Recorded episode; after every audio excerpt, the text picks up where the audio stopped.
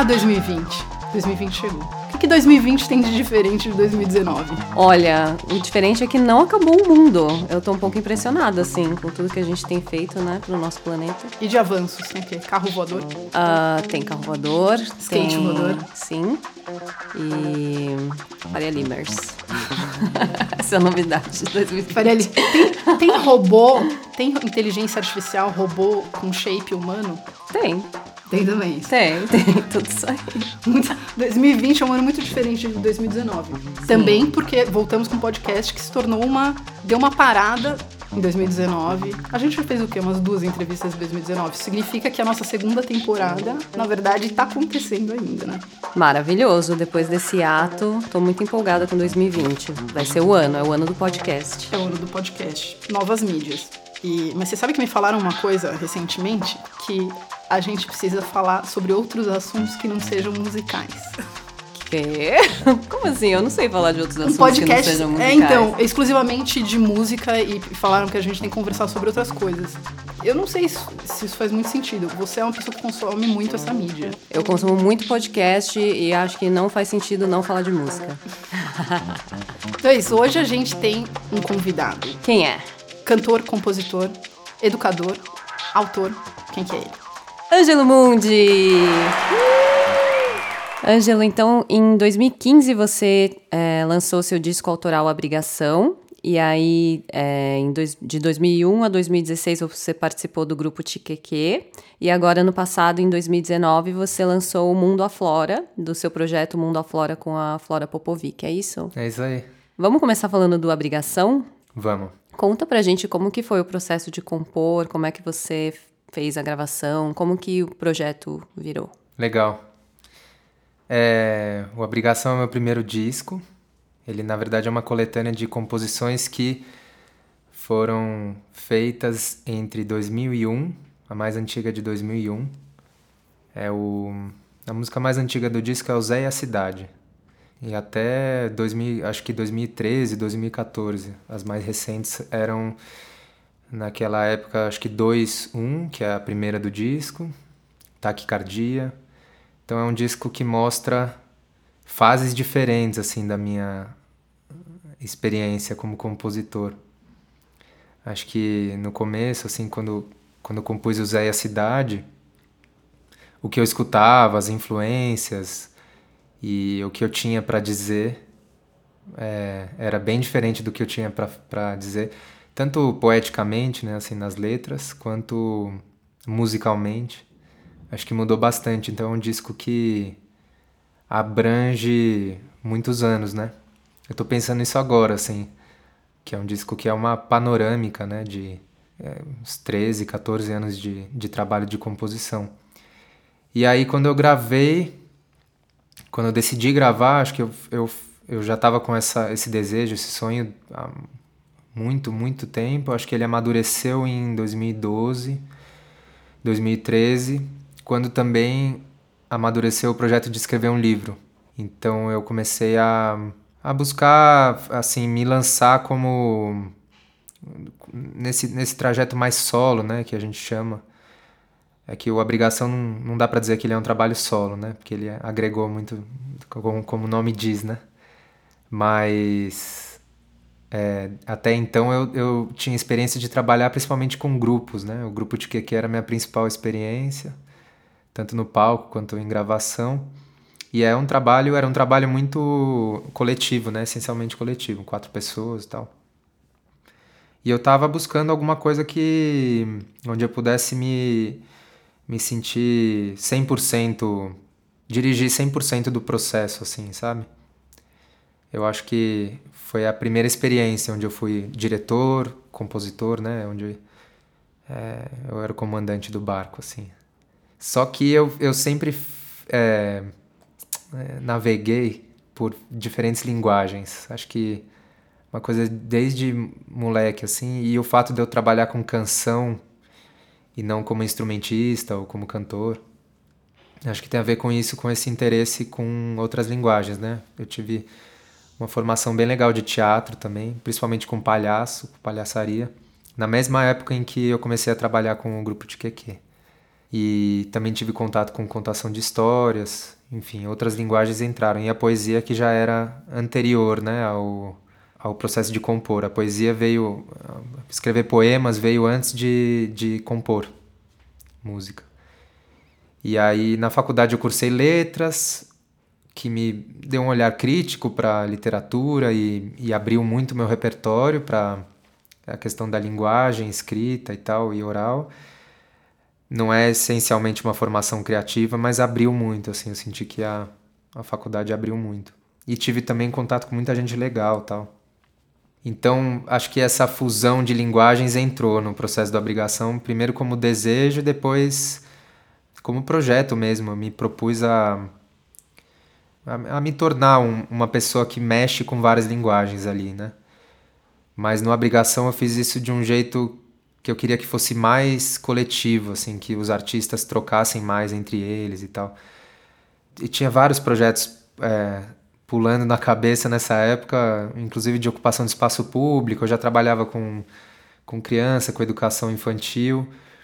E aí tinha vários sonhos, assim, pô, por que, que a gente não ocupa mais espaço público? Por que, que as pessoas não se encontram mais? Por que, que os vizinhos não se conhecem? Acho que o Zé Cidade também fala disso.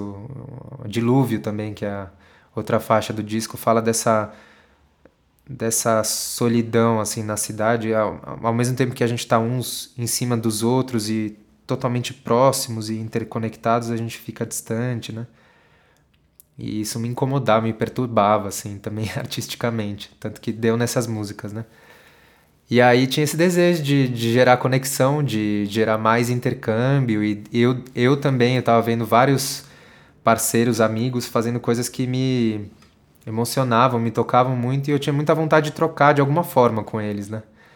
Então, o que aconteceu foi que eu juntei as músicas e aí convidei para cada música na verdade, eu convidei o, o, 11 artistas, porque o disco teria 11 faixas. Quando defini que teria 11 faixas, eu convidei 11 artistas. E aí, coloquei as letras numa parede, assim, a gente fez um, um jantar.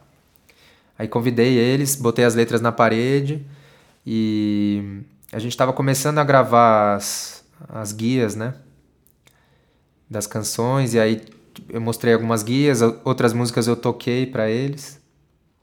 E aí propus que cada um escolhesse uma, uma canção para trabalhar. E aí tinha fotografia, tinha gente que mexia mais com fotografia, com vídeo, com artes plásticas, né, mesmo, desenho. Teve é, intervenção mais, assim, em objetos, né, costura. Teve vários processos, assim, que saíram, desse, teve pintura. E aí a gente fez alguns encontros de trocas, é, entre os artistas, cada um ia contando para todo mundo como é que estava o seu processo com aquela música e tal. E aí no final disso a gente teve então 11 obras, uma para cada canção do disco. Mas na verdade ele passou um pouco por esse por essa troca coletiva também, né? Vários desses artistas não se conheciam entre si. Teve um, um deles que que é japonês, que é o Koski Arakawa, mora em Kyoto e aí foi a primeira colaboração com ele, ele eu conheci ele na capoeira. Eu sou capoeirista também, que é outra outro berço assim, outra fonte de, de inspiração, porque ela é por essência multilinguagens, né? Eu sou integrante do grupo Inzinga de Capoeira Angola, que foi fundado em 1995 pelas mestras Jange Paulinha e pelo mestre Poloca. E esse ano a gente está comemorando 25 anos de, de trajetória. E a capoeira, na verdade, ela está presente na minha vida desde antes, mas ela sempre trouxe essa essa questão das múltiplas linguagens e de uma de um compromisso também de transformação social, é, que eu acho que eu tive também no, na época do colégio, né? O colégio onde eu estudei, o colégio equipe é conhecido por formar esse tipo de olhar assim crítico, né? Que foi um privilégio assim. Eu acho que eu contato com a capoeira, assim como o contato com essas outras linguagens, entra também, né? Abrigação é uma palavra que, que foi como um presente, assim, que eu ouvi lá dentro do, do Inzinga, pela boca, pela fala do nosso Tata Mutaime, que é um sacerdote da Casa dos Olhos de Tempo, que vive em Salvador, mas que cuida do grupo e, e acompanha, ele está sempre em São Paulo. E aí ouvi, ouvi também da mestra Janja essa palavra e, e a obrigação me fazia muito sentido, assim, como. Primeiro, como não fazer uma obrigação, fazer uma obrigação, então quer dizer que é alguma coisa que você faz e que tenha, tem um sentido de você com você mesmo, então você não está obrigado a fazer nada por uma força de fora, mas você assume um. Acho que tem a ver com compromisso mesmo, né? E que vem de outro lugar, né? E, e pelo abrigo também, né? Por, por essa vocação de acolher que o projeto teve, né? De acolher outras linguagens, de abraçar outras pessoas, né? Envolver um coletivo maior. Eu tinha até uma certa aversão por chamar de carreira solo e tal. Acho que eu estava me escondendo um pouco também, atrás de grupo e tal. E acho que depois da obrigação eu comecei um processo de mostrar mais, assim, abrir mais a minha cara. Tanto que o, a capa do disco nem, nem tem foto minha, né? O encarte do disco é um, ele é retangular, assim, ele é diferente do padrão. Ele é um encarte azul. Aí tem a identidade visual do projeto, abrigação, meu nome, Angelo Mundi. Dentro tem as obras nesse formato, assim, retangular. É, e atrás as letras, que foi um design feito pelo João Vaz. E, e não tem imagem minha, então as pessoas procuravam na internet e tal. Depois que eu comecei a. A minha imagem estava muito vinculada ao que ao universo infantil, né? Mas eu não acho que o Obrigação ele não é não é feito para criança, ele é um, um, disco meio eu acho ele bem livre assim, né? Tem muita criança que conhece meu trabalho por causa do do ou do Mundo Aflora hoje em dia e que depois acaba gostando de duas ou três músicas do disco, assim, que são mais. que tem Engasgado, por exemplo, que tem uma letra mais engraçada, né? E o Zé a Cidade, que tem essa figura, que é o Zé. Acho que as crianças se identificam um pouco, assim. O Abrigação, você viabilizou a produção dele através de financiamento coletivo? Sim. E de PROAC.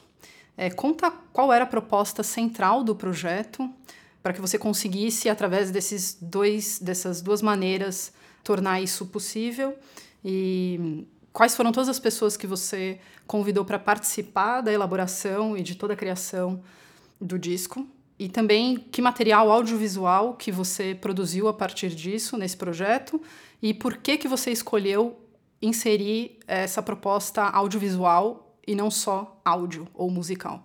Legal.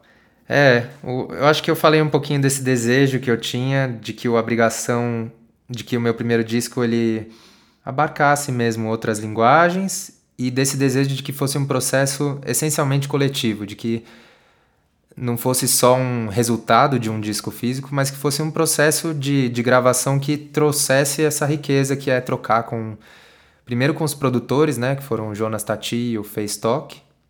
Então eu comecei a germinar o sonho da obrigação com o Fê. Eu ouvi as gravações que ele estava fazendo, tal, produzindo. E eu sempre fui muito.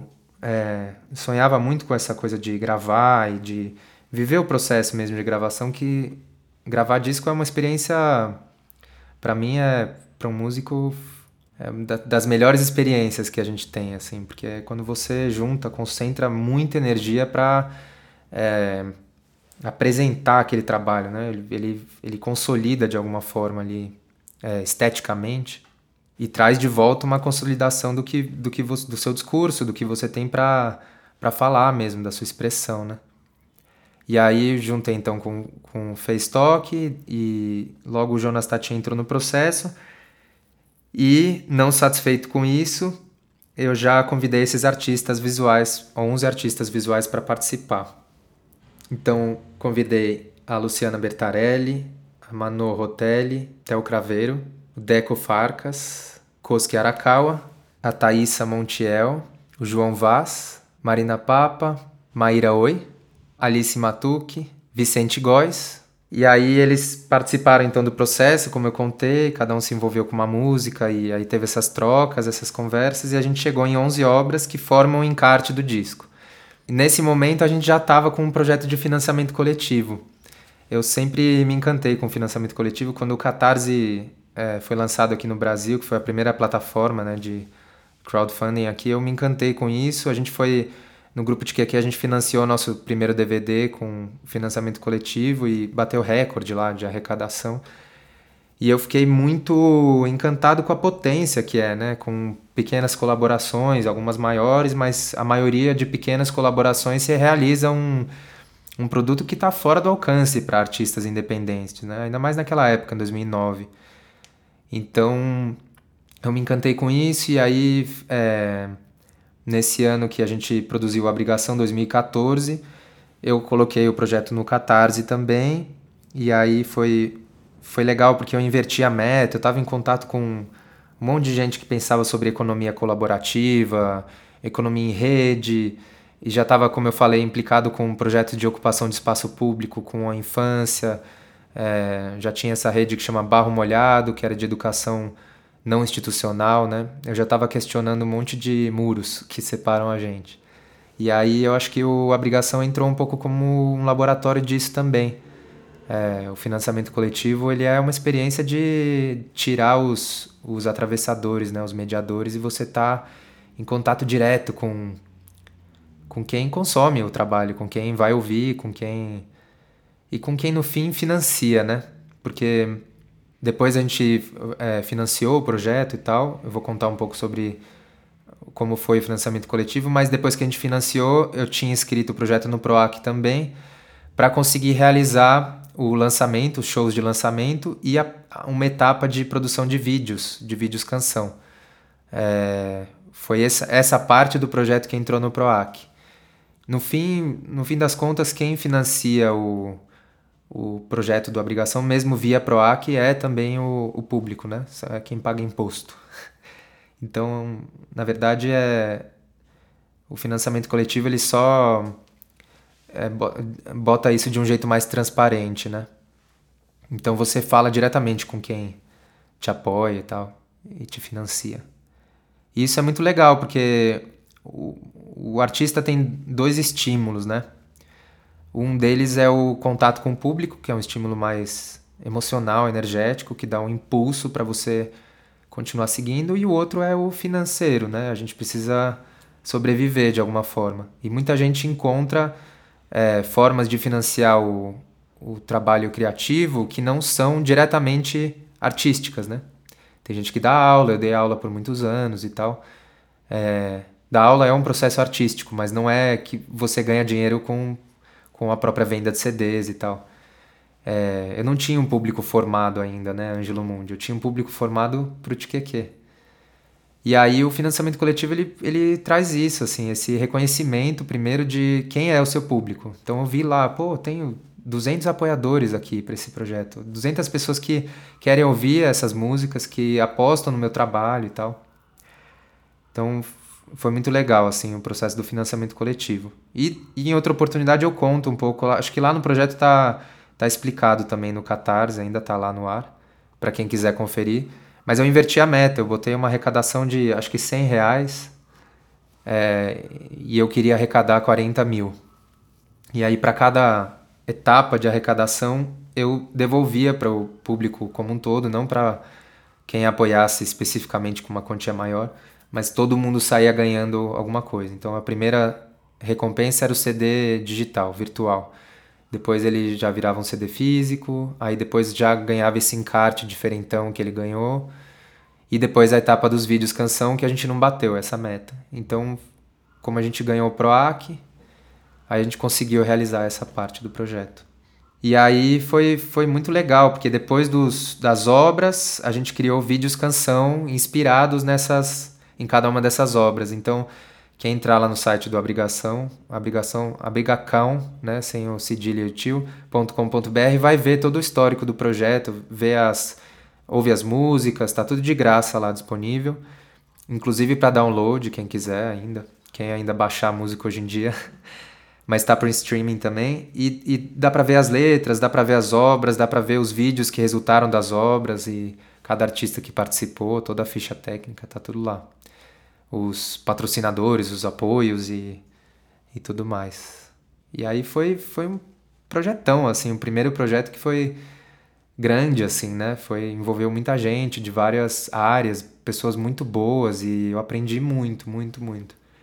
E também foi uma primeira experiência, assim, de fazer shows com, com uma banda de cinco pessoas, né? Os músicos do, do show e o Sérgio Rezi também eram dos, dos que gravaram.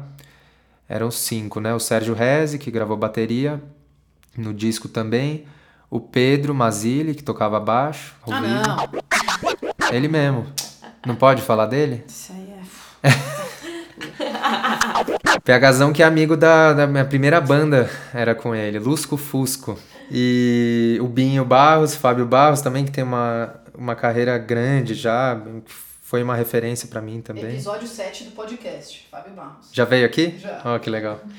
Fábio Barros e a Flora Popovic, é, nos vocais e percussão, que hoje em dia é a minha, minha sócia, minha parceira de Mundo da Flora, né?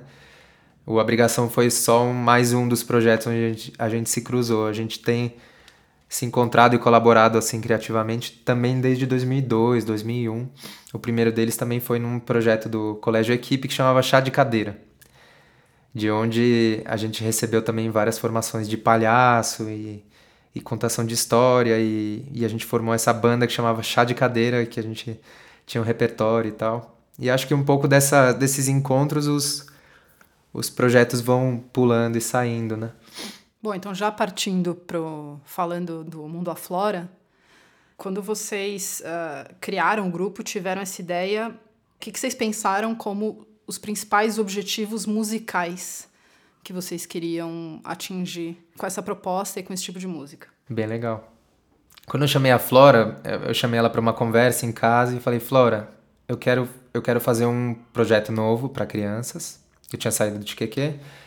E eu já tava com vontade de.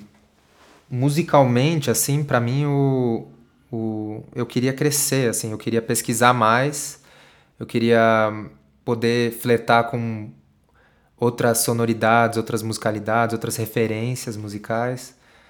E a Flora, ela tem essa a gente se encontrou em vários projetos, mas ela tem essa trajetória com a cultura popular brasileira assim muito sólida, né? Ela é educadora do Instituto Brincante, ela foi é, fundadora também do Batuntã, que tem um disco maravilhoso e, e foi um berço também para muitos artistas assim bem legais é, que estão aí fazendo coisas incríveis hoje em dia, né? Tem tem a Cris Bosch, que fez o Cris Barulhins também, que é um projeto de música para criança. Tem o Daniel Aires, que tem o Badulac e tem a carreira dele. É, tem o Lulu, tem, enfim, uma galera aí, o Dezola, um monte de gente que não necessariamente trabalha com música, mas que está é, vinculado com arte, né? Tem o Daniel, tem o Estevão, um monte de gente que saiu dessa, dessa galera aí do Batuntã que é excepcional, assim, que é uma referência para mim em, criatividade e produção. E o que eu queria quando eu chamei a Flora para essa conversa era pesquisar. Eu estava com, já com, uma, com interesse em, em músicas de outras culturas, outras línguas. O meu pai é inglês, né? Então, eu lembro de na minha infância meus, meus contatos com arte virem muito da minha avó também. Minha avó, é, ela tinha um, uma coisa muito forte com pintura, com desenho, e ela sempre trazia um, um giz de lá da Inglaterra. Ela veio para cá três vezes só, mas todos os contatos com ela foram muito especiais. Foram nas férias escolares, e aí um momento assim de relaxamento, a gente curtia, a gente jogava baralho, e como a gente não falava, eu não falava inglês naquela época, meu pai não me criou bilíngue, né? Então eu fui aprender inglês nesses contatos com a minha avó, assim, aprender um pouco, mas a gente se comunicava pela linguagem da brincadeira, assim, né? E do, do baralho, do desenho. E aí ela falava, ela falava um pouco de português também. Enfim, para mim ficou muito forte essa presença da minha avó com, com as artes. E também eu acho que daí surgiu esse interesse com as artes visuais, né? E aí eu criei o... Eu lancei em 2015 o meu primeiro livro, que é O Gigante, que foi uma música que é, ficou bastante conhecida por causa do, Tiqueque, tem um clipe, e aí virou esse livro que é um livro bilíngue. Quando eu conversei lá com o pessoal da Companhia das Letrinhas, da editora, me propus a fazer um livro bilíngue porque eu estava já brincando com meu pai de traduzir essa música para o inglês. E aí virou um livro bilíngue, o Tiqueque participou gravando o disco e o Daniel Bueno fez as ilustrações. E aí chamei a Flora, a gente conversou, falei, mas é, pensando no público infantil, e aí tem um parênteses aí que eu já vou explicar porque a gente pensa em público infantil de um jeito diferente, eu acho, do que a maioria das pessoas costuma pensar, né?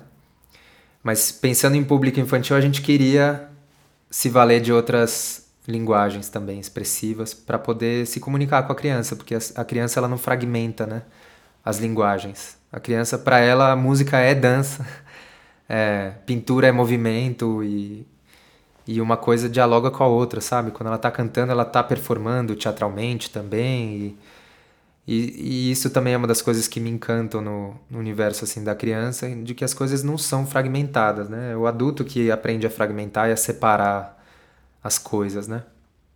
Então eu como sou aquariano, sonhador, gosto dessas idealmente da gente derrubando esses muros que separam a gente mesmo, que separam as coisas, né? E, e perguntando assim meio utopicamente, né? E se não fosse e se música fosse coreografia e dança e movimento? Uma das coisas que também que são uma referência muito forte pra gente, a gente até colaborou com, com eles agora, recentemente, que são os barbatuques. A percussão corporal, ela é movimento também, né? Ela não é só música, ela tem uma questão toda com os timbres e tal, mas ela traz nela mesma o movimento. Então, ela por si só, a percussão corporal já inspira coreografias, né?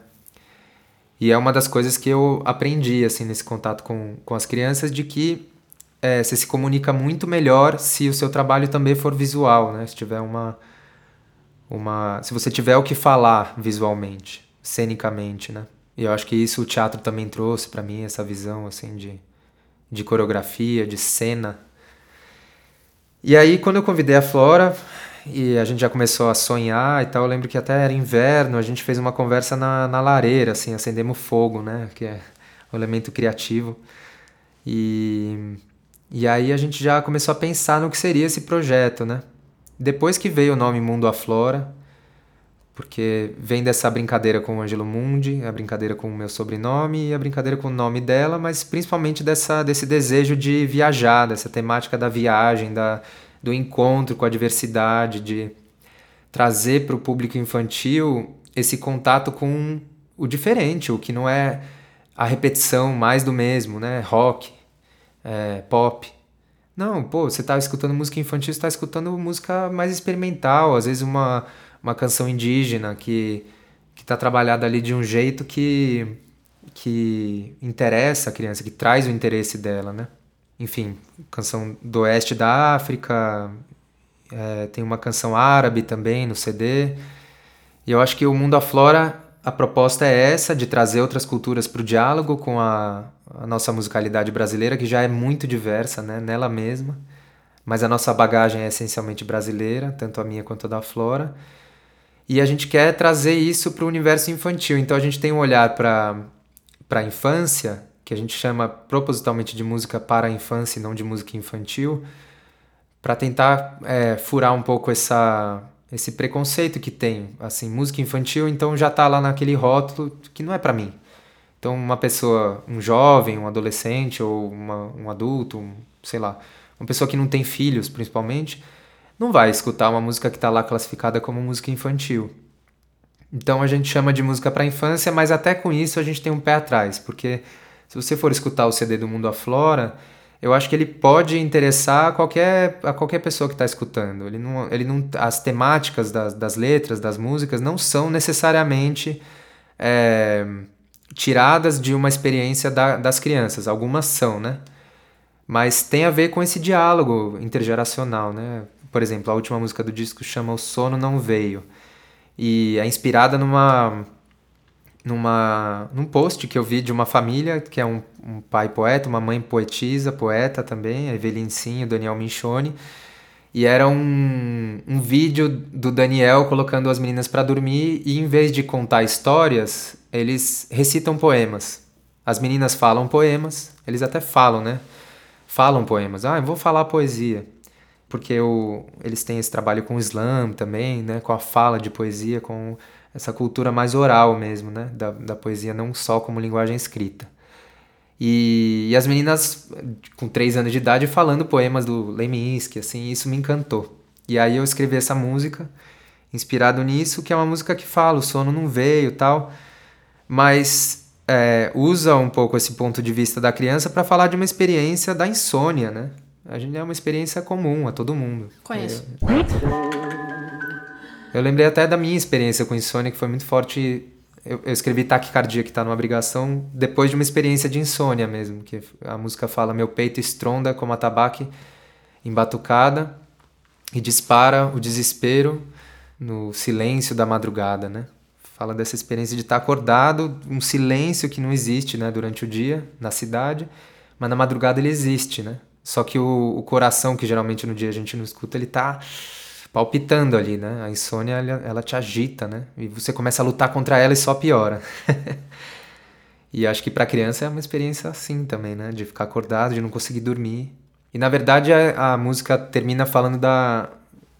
Ela fala de uma outra coisa que está por trás, que é você aceitar o que está presente agora, né? Então ela termina falando: já não importa, é, o sono não veio, mas já não importa, pois nesse momento caem cantos, crescem contos, nascem poemas, né? Que é uma experiência minha, assim, não como criança, mas como adulto. Apesar da insônia, se você aceitar que é aquilo, então vou ficar acordado mesmo. O que, eu posso fazer com isso, né?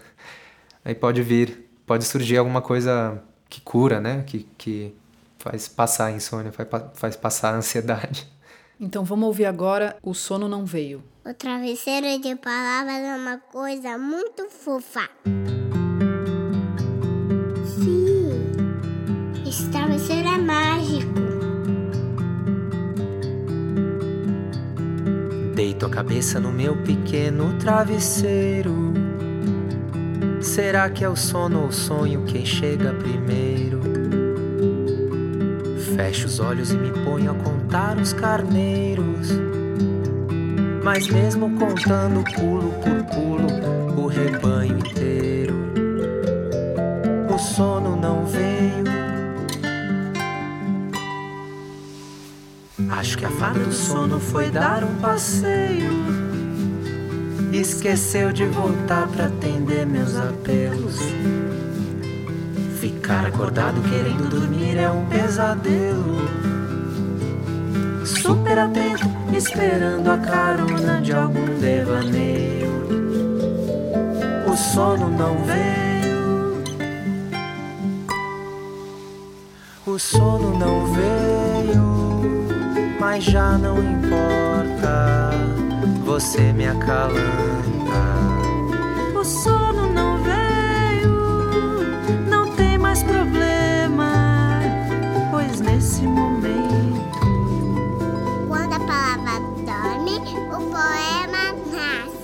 cabeça no meu pequeno travesseiro. Será que é o sono ou o sonho que chega primeiro? Fecho os olhos e me ponho a contar os carneiros. Um, dois, três, quatro, cinco, seis. Mas mesmo contando pulo por pulo o rebanho inteiro. 11, 12, 13, 14, 15, 16. O sono não veio. 20, 21, 22, 23, 40. Acho que a fada do sono foi dar um passeio. Esqueceu de voltar para atender meus apelos.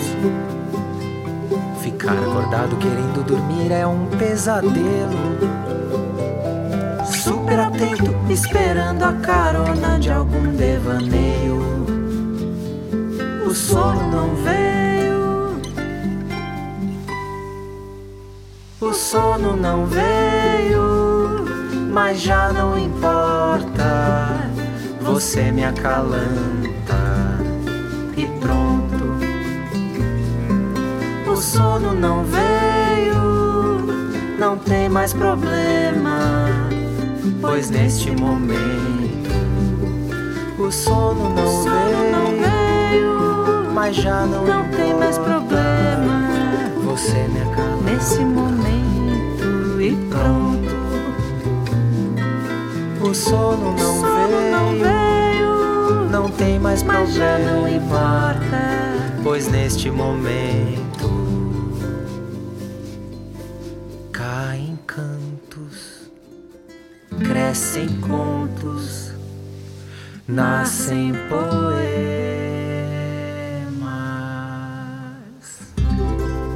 Sono?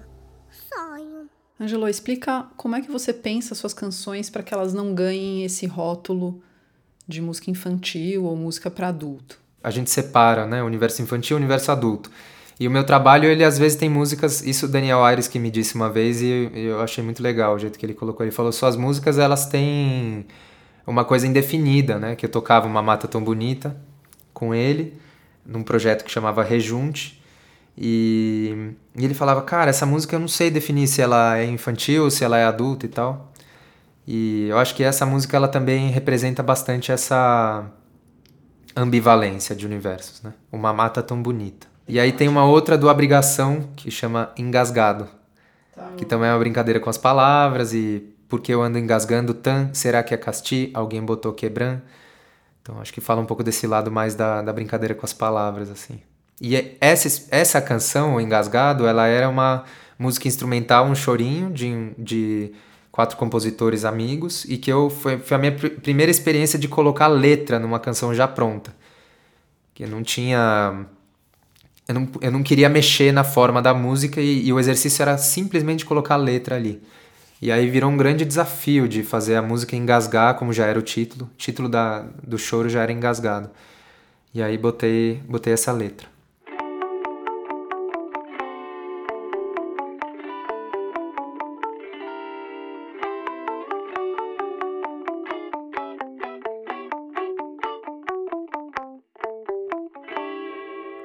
Porque eu ando engasgando tan.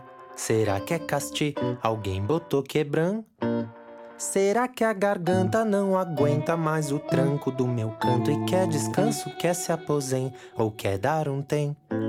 É uma sensação tanto quão inconveniente, é tão desconcertante. Toda vez a voz vai soar solta, fazer frase, vem a pausa, paralisa, cai num limpar e acaba... Ainda no mundo aflora, como que vocês fazem a escolha do repertório, a escolha das canções? Então tem algumas autorais e tem outras canções de outras partes do mundo. Como vocês chegaram nessas canções? E já emendando uma outra pergunta, quais foram as maiores referências de sonoridade para a criação de arranjos, é, para a gravação dessas canções e para a uniformização dessa paleta sonora do disco? Legal. Então, o Mundo Aflora, o nosso primeiro produto, a nossa primeira realização foi um espetáculo. Então a gente se juntou em 2017. A gente já tinha colaborado em vários projetos. Eu tenho um, um, um projeto itinerante que chama Cantoria, que é basicamente um encontro com o meu repertório né, de cantigas e canções, mas um encontro com famílias e crianças e desse encontro podem surgir, eles podem pedir músicas, enfim, vai surgindo canções, né? E dessa experiência da cantoria a gente foi é, pescando, selecionando algumas coisas que a gente achava mais é bem é bem subjetiva essa coisa da escolha do repertório, né? Ainda mais no primeiro espetáculo. Mas a gente já tinha essa vontade de trazer é, músicas que representassem regiões diferentes, tanto do Brasil quanto do mundo. Então, por exemplo, uma das que a gente criou primeiro é, foi um, uma sequência de músicas que falam sobre boi, que tem essa temática do boi, que chama Travessia pela Terra. Mas a gente criou no espetáculo de um jeito que o pandeiro, o instrumento, servisse como costura entre a musicalidade do Maranhão, que é de onde a gente pegou a maior parte das, das músicas dessa travessia pela terra, é, e o, os países árabes, ali a região dos, do norte da África, do Oriente Médio.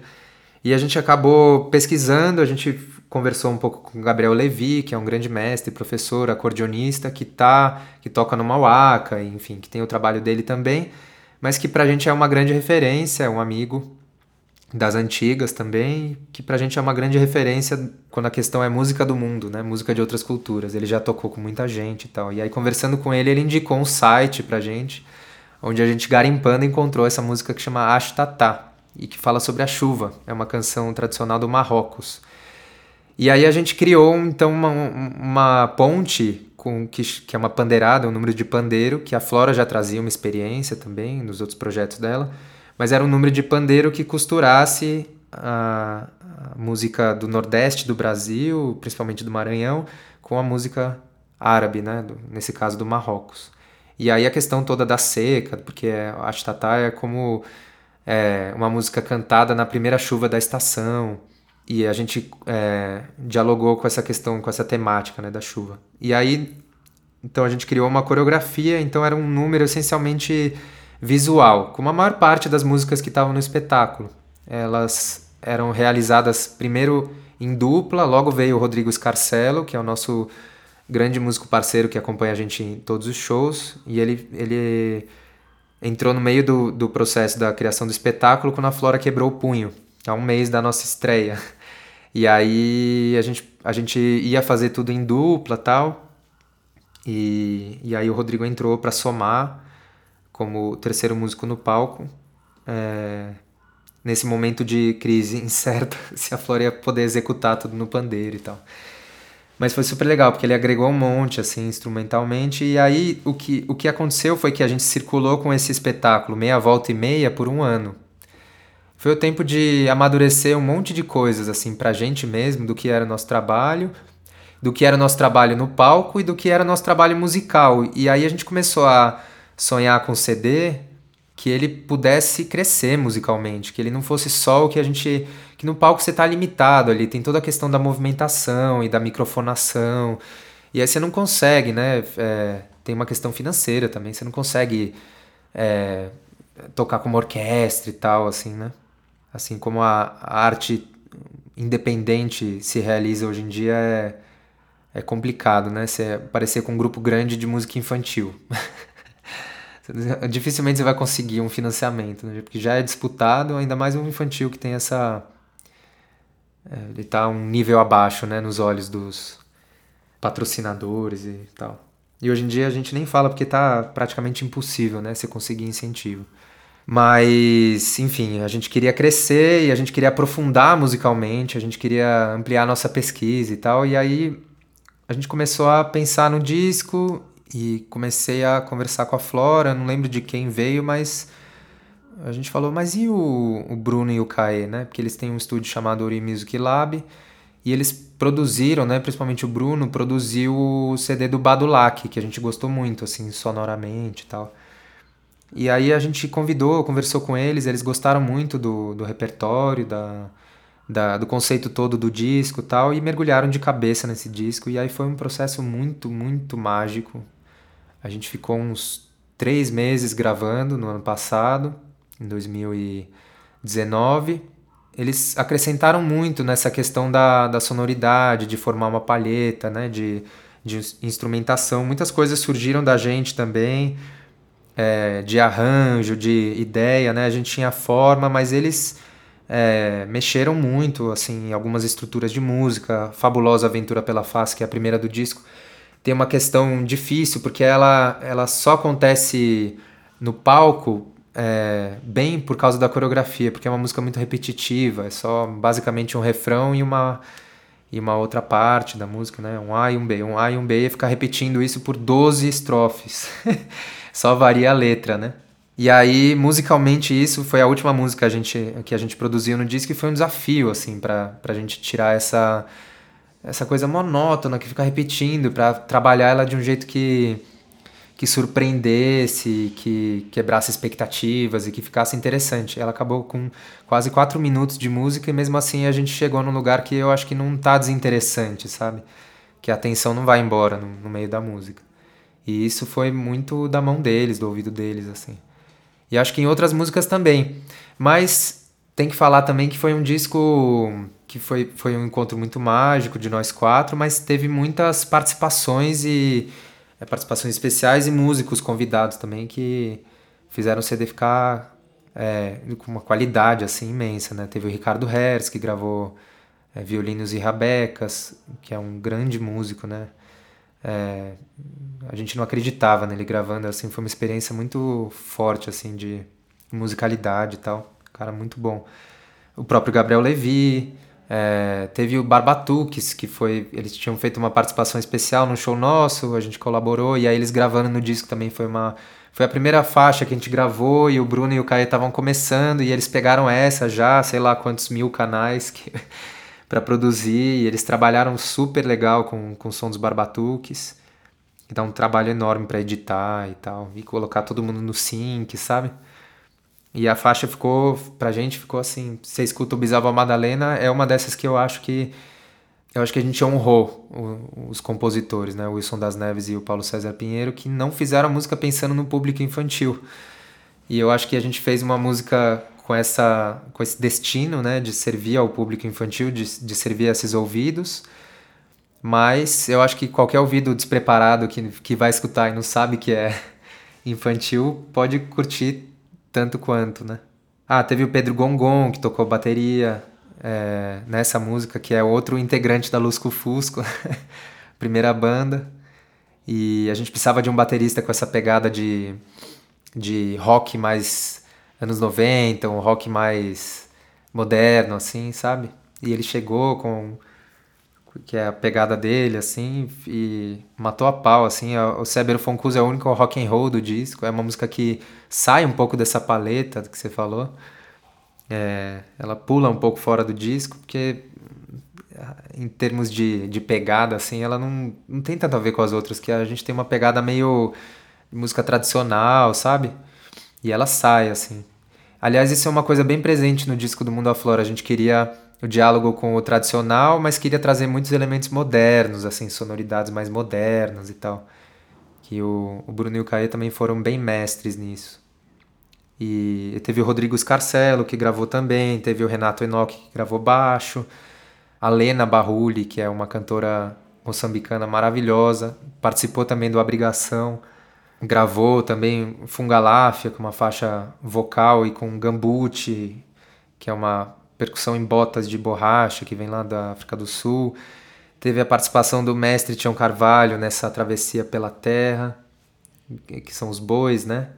E a gravação com o Tião foi uma história à parte, assim, que só de falar eu já me emociono de novo, já vem um nó na garganta, assim, que é... Eu lembro dele entrando, assim, no estúdio, ouvindo, e quando ele gravou tinha uma magia no ar, assim, que poucas vezes eu senti gravando que era tudo que acontecia, você tinha vontade de. Não, mas isso aqui tem que entrar no disco, mas isso aqui. E a gente ficava tentando encontrar alguma coisa para para entrar. Parecia que tinha um, um, rastro de seres da floresta, assim, quando ele entrava, sabe?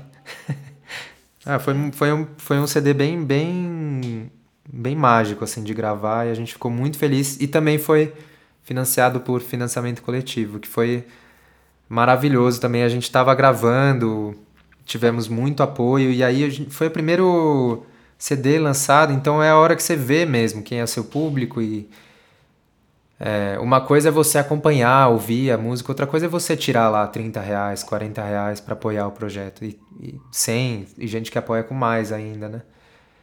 Então você vê o vínculo é, se concretizando, assim, é uma coisa muito bonita do financiamento coletivo. E aí foi um sucesso, a gente ficou super feliz.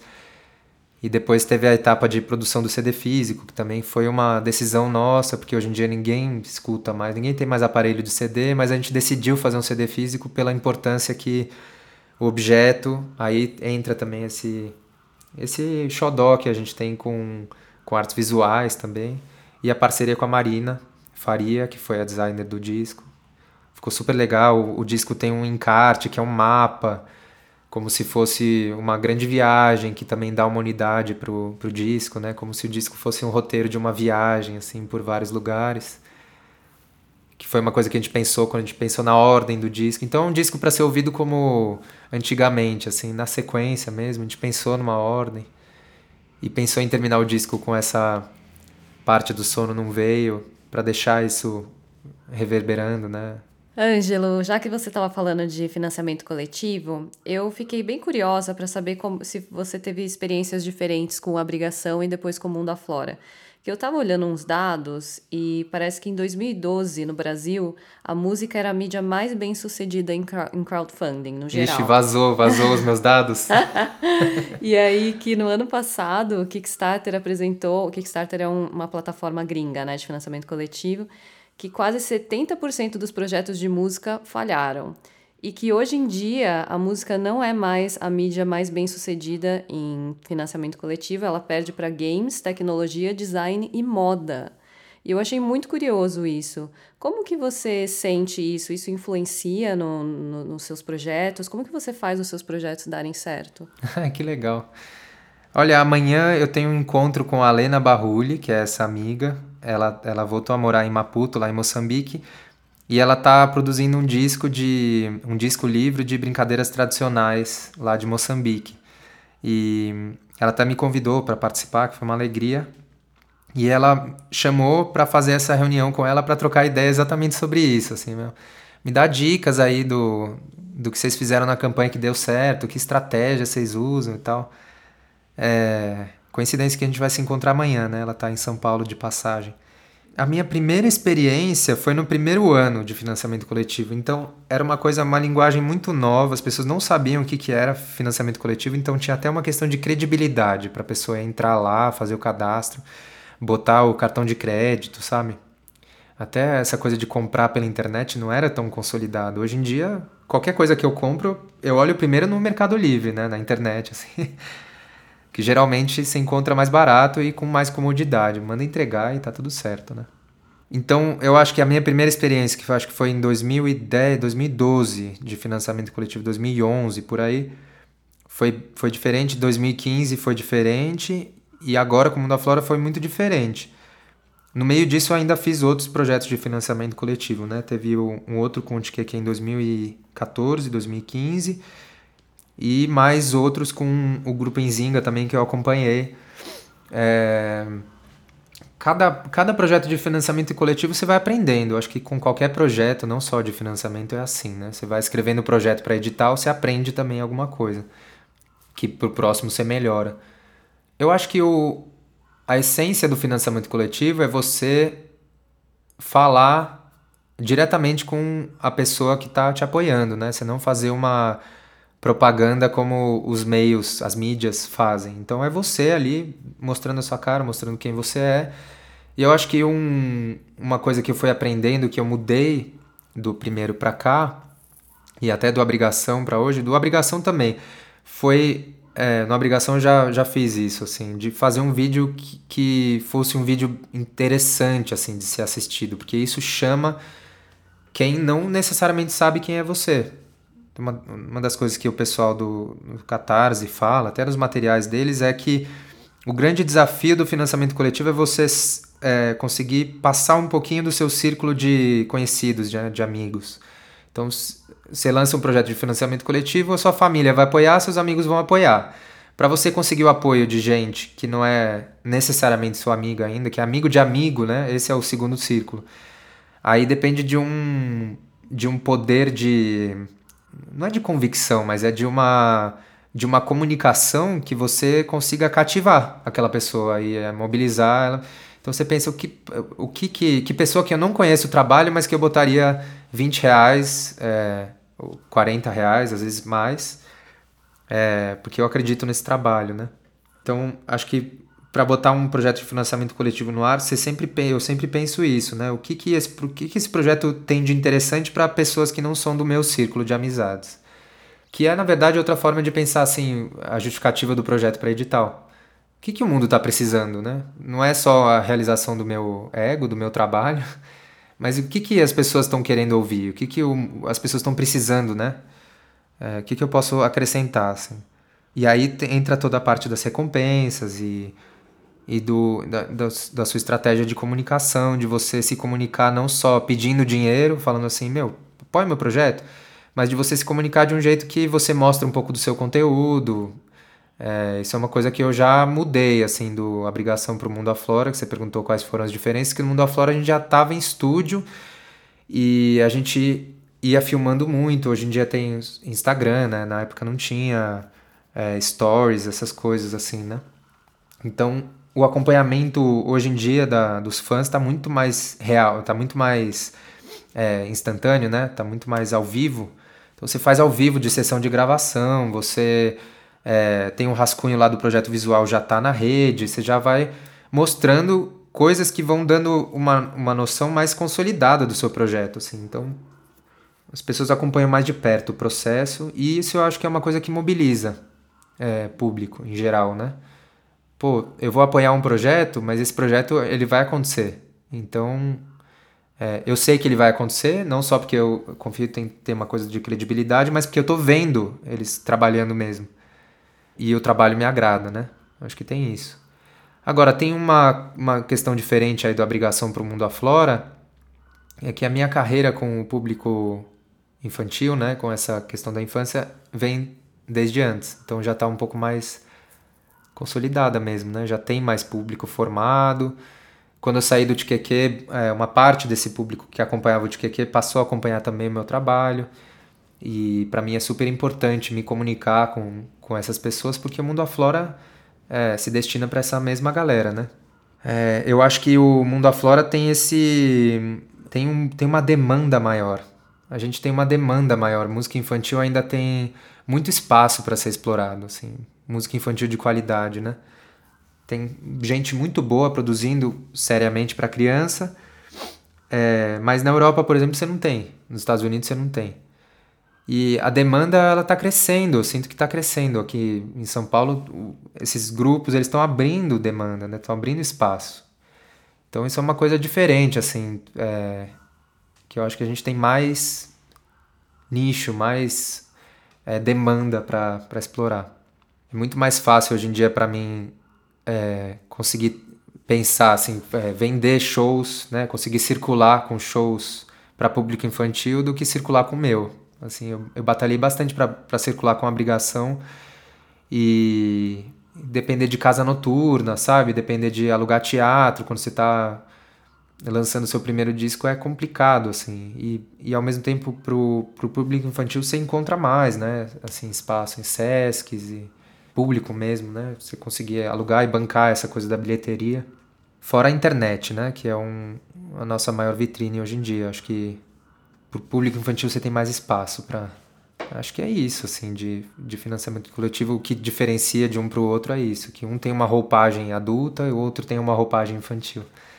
E eu acho que um dos grandes trunfos é esse. Acho que é sair um pouco dessa coisa do. Ah, muito músico tem isso. É. Ego. Puta. É ego. Mas eu ia falar uma outra coisa, eu acho que é, é o contrário do ego, mas é uma outra face dele, que é a vergonha de pedir. A gente se coloca num lugar que é assim, meu, não vou pedir ajuda para gravar meu disco, não, porque. Ou, ou se coloca num lugar assim, eu não mereço, porque meu trabalho não é assim tão bom e tal. E aí deixa de pô, investir em você mesmo, né? Ou é uma coisa de assim, meu, não vou pedir, porque é muito chato ficar pedindo ajuda. Eu não vou ficar perturbando as pessoas, eu não vou passar por isso, eu não quero ter essa imagem do cara que fica te invadindo.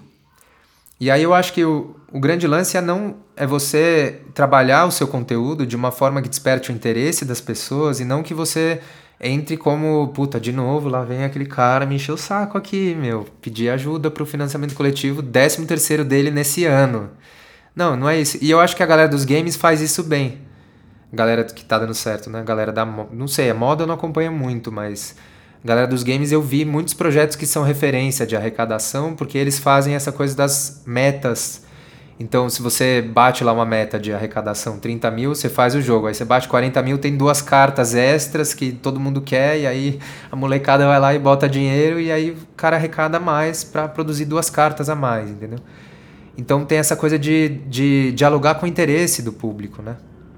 Que eu acho que é uma, é uma esperteza, assim, uma expertise, né? Da, dessa galera. Não é à toa que. Eu acho que tem um pouco essa coisa da nossa classe, de não saber pedir. E a, a, Amanda Palmer fala muito bem disso, né? No, no, tanto no livro, nos vídeos dela, ela fala da arte de pedir, né? The Art of Asking. E ela fala da experiência dela de estátua viva, que é quando ela começou a se comunicar com as pessoas diretamente, né? Ela saiu da gravadora, quebrou esse muro aí de intermediação e começou a pedir diretamente para o público dela o que ela precisava ó, para sair da gravadora eu preciso arrecadar, né, acho que era 100 mil dólares que ela precisava, ela arrecadou um milhão, bateu todos os recordes do Kickstarter. E eu acho que esse tipo de projeto tem que servir como referência, mas não só como arrecadação, como número, mas você vê o que, que a pessoa mobilizou internamente ali, que barreiras que ela venceu no ego dela, entre aspas, para que o trabalho dela tivesse esse alcance, para que ela, ela, porque você tem que vencer essas barreiras aí, né? No fim é isso um pouco assim essa vergonha, essa. e até essa inabilidade da gente se comunicar, porque muitos dos projetos de música que eu vejo são isso, assim, ah, me ajuda a gravar meu disco, me ajuda a lançar meu primeiro disco. Mas e aí, que mais que tem aí, sabe? Você fica querendo ver. Então eu acho que a gente tem que buscar isso, assim, buscar o que mais, eu tô, eu, o que, que eu tô querendo dizer com a minha, com o meu trabalho, né? Que, o que que para além de eu querer lançar o meu disco, o que que eu tenho de é, contribuição? Ângelo, e para o pessoal que quer conhecer mais o seu trabalho, o que que você tem aí pela frente? Como que a gente te encontra na internet? Legal. É, eu tô para lançar um single que é um clipe também, que foi é, produzido pelo Antônio Loureiro, que é um grande músico, uma referência para mim, é, mixado pelo Tobran Leone, e a master foi com Carlinhos Freitas, que também foram, foi a primeira vez que eu trabalhei com esses três artistas, e foi assim, um processo muito rico. E eu tô com ele pronto, é, decidindo se eu vou lançar como single ou como um EP com, com mais músicas junto, e aí eu tenho que é, mergulhar nessa produção. Mas em breve vocês vão ver aí na, no, tanto no Spotify quanto no YouTube, vocês podem me acompanhar. É, youtube.com.br angelomundi, instagram.com.br angelomundi, facebook.com.br angelomundi oficial. É, no Spotify é só procurar Angelo Mundi. E o trabalho do Mundo Aflora também está em todas as plataformas de streaming. Tem vídeos, tem clipes no, no YouTube, youtube.com.br Mundo Aflora. E eu acho que é isso. De próximos trabalhos, a gente está rodando com, com esse show do CD, do Mundo Aflora. A gente acabou de participar do Festival Musicar em Brasília. E nosso próximo show agora é em Belo Horizonte, dia 31. Então, não sei se tem pessoas aí de Belo Horizonte ouvindo. Venham. É, vai ser lá no CCBB de, de Belo Horizonte. Tem informações no site do Festival Musicar, musicar.arte.br. E no dia 16 de fevereiro eu vou participar como DJ de um bloco de São Paulo que chama Folia dos Bonequins, que estou fazendo uma playlist, inclusive no Spotify, com essa temática do carnaval e da infância. Então trazendo músicas não só desse nicho infantil, mas também do, do de produções para adulto, entre aspas, é, e que, que, que são bacanas também para esse público, né? Então, quem quiser me encontra lá no desfile da Folia dos Bonequins. E o resto, me sigam na, nas minhas redes sociais, me mandem mensagem, que eu adoro, respondo tudo e, e adoro essa troca toda com, com os públicos. Acabou então, né? Só que só acabou porque o Ângelo tem uma reunião agora, senão a gente Senão a gente ficava aqui até É. amanhã, gente. É muito assunto. Bom, próxima entrevista a gente ainda não sabe qual que é, mas pelo menos teve um bom começo, 2020. Hoje, inclusive, a gente teve um quarto elemento participando do- da entrevista. O cachorrinho. Teve um cachorro latindo o Vocês todo. ouviram, É, gente? eu comenta acho que- aí, né? Comenta no Insta pra Eu gente. acho que vai. Que deu pra ouvir. É que o, o Simão Álvares Road Studios tem essa peculiaridade. Que o estúdio está localizado neste condomínio é onde é proibido tocar instrumentos musicais. Senão Tem você paga essa, multa. tem essa. Mas o cachorro fica latindo o dia Não, inteiro. É. as vidas caninas valem mais. É, temos essa peculiaridade aqui. Para falar com a gente, ter mais informações, é só entrar em contato pelo Instagram, que é o sonora underline br, pelo e-mail oi@sonora.tv.br. Pode mandar pergunta, sugestão, Pode comentário. mandar jobs. Beijo, tchau. Beijos.